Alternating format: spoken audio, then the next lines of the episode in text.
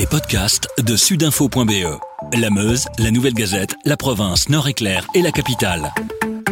C'est nouveau et c'est maintenant. Pierre Nizet, on parle argent et coronavirus aujourd'hui. Euh, est-il possible de faire de bons investissements en ce moment? Écoutez, j'ai posé la question à Anne Nguyen, qui est un professeur de finance à l'UC Louvain et qui est spécialisé dans, bah, dans, tout ça. Et donc, il a, il a expliqué que oui, il y avait moyen de faire quand même de, de l'argent, de ne pas laisser euh, son argent dormir sur euh, son compte, mais qu'il y avait quand même malgré tout intérêt à faire attention, à garder notamment un matelas. Un matelas, ça veut dire quoi? Ça veut dire garder au moins l'équivalent de, de deux mois de salaire sur son compte, parce qu'on ne sait pas ce qui peut arriver. Et évidemment, ce qui s'est passé là récemment nous donne euh, la preuve qu'il y a intérêt à avoir un peu d'argent malgré tout pour payer, ben, payer quoi les, la, maison, pour payer le remboursement de la maison, mais aussi les, les, les, achats qu'on doit faire euh, tout quotidien ou toutes les semaines. Donc on a besoin d'avoir un peu d'argent. Et si on veut investir, euh, il faut plutôt s'orienter vers les obligations ou vers les actions? Mais là, il a été bien clair. Les obligations, ça peut être intéressant euh, si on prend des obligations d'entreprise. euh, il y en a qui proposent du 10 à 15% c'est quand même beaucoup. Mais le problème, dit-il, c'est que parfois, ben, il y a un risque de faillite. Donc il y a intérêt à prendre un portefeuille ici d'obligations euh, d'une de, dizaine d'entreprises. S'il y en a une qui se plante, il y en a neuf qui vont qui vont vraiment vous rapporter de l'argent. Par contre, les obligations d'État, dit-il, pour le moment, ça vaut vraiment pas tripette. L'État belge propose actuellement une obligation qui rapporte du 0,04% sur 10 ans. Ça veut dire quoi? Ça veut dire que euh, avec l'inflation qui, est là, euh, de toute façon, malgré tout, ben, ça, ce sera de, des intérêts négatifs.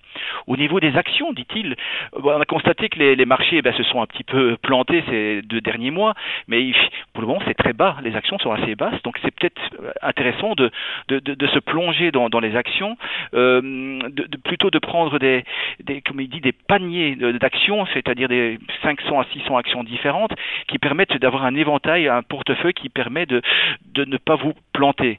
Et donc, il conseille aussi de ne pas mettre tout son argent directement, mais plutôt aller modérato, euh, tous les mois, mettre un peu d'argent, placer de l'argent euh, dans ces paniers qui, qui peuvent rapporter de l'argent, mais en étant ici, il faut être vraiment patient. Euh, parfois, ben, il faut attendre des années pour que ça rapporte, et puis on sait qu'il peut y avoir une crise, et puis ça repart, mais si on a besoin de son argent tout de suite, ben, il vaut mieux pas être dans les actions pour le moment. Les investissements, ils ont une influence sur la valeur de l'épargne pension des gens. Sud Presse avait consacré un large dossier il y a quelques semaines pour dire que ben voilà, les épargnes pension s'étaient effondrées.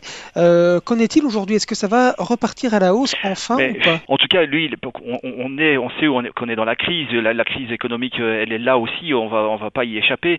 Euh, l'épargne pension, c'est bien, euh, dit notre professeur. Si vous avez 30 ans, si vous avez ben, 35 ans à attendre, une, ou 37 même si vous arrivez à la pension à 67 ans, euh, parce qu'il y a l'avantage fiscal, ça c'est très important. Mais maintenant, si vous voulez vous lancer dans une épargne pension et que vous avez 60, euh, 65 ans, ça vaut pas tripette, ça, ça sert à rien parce qu'on sait ce qui peut se passer. On a bien vu ici, puis sur les deux derniers mois, ça s'est planté complètement. Euh, donc, euh, les, personnes qui se retrouvent à la, à la pension, à l'âge de la pension, ben, ils vont pas récupérer beaucoup d'argent. Et donc, ce serait vraiment pas le, bon, le bon filon.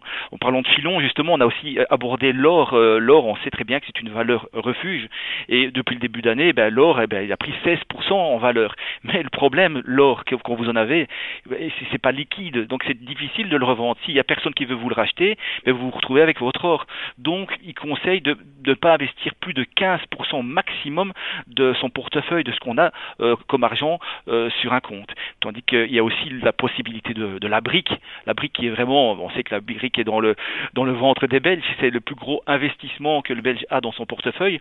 Il conseille aussi ici d'attendre un petit peu encore parce que il dit que les, prix des bâtiments, des, des maisons et tout ça vont continuer à baisser. Avec sudinfo.be, la Meuse, la Nouvelle Gazette, la province, Nord-Éclair et la capitale, passez en mode local.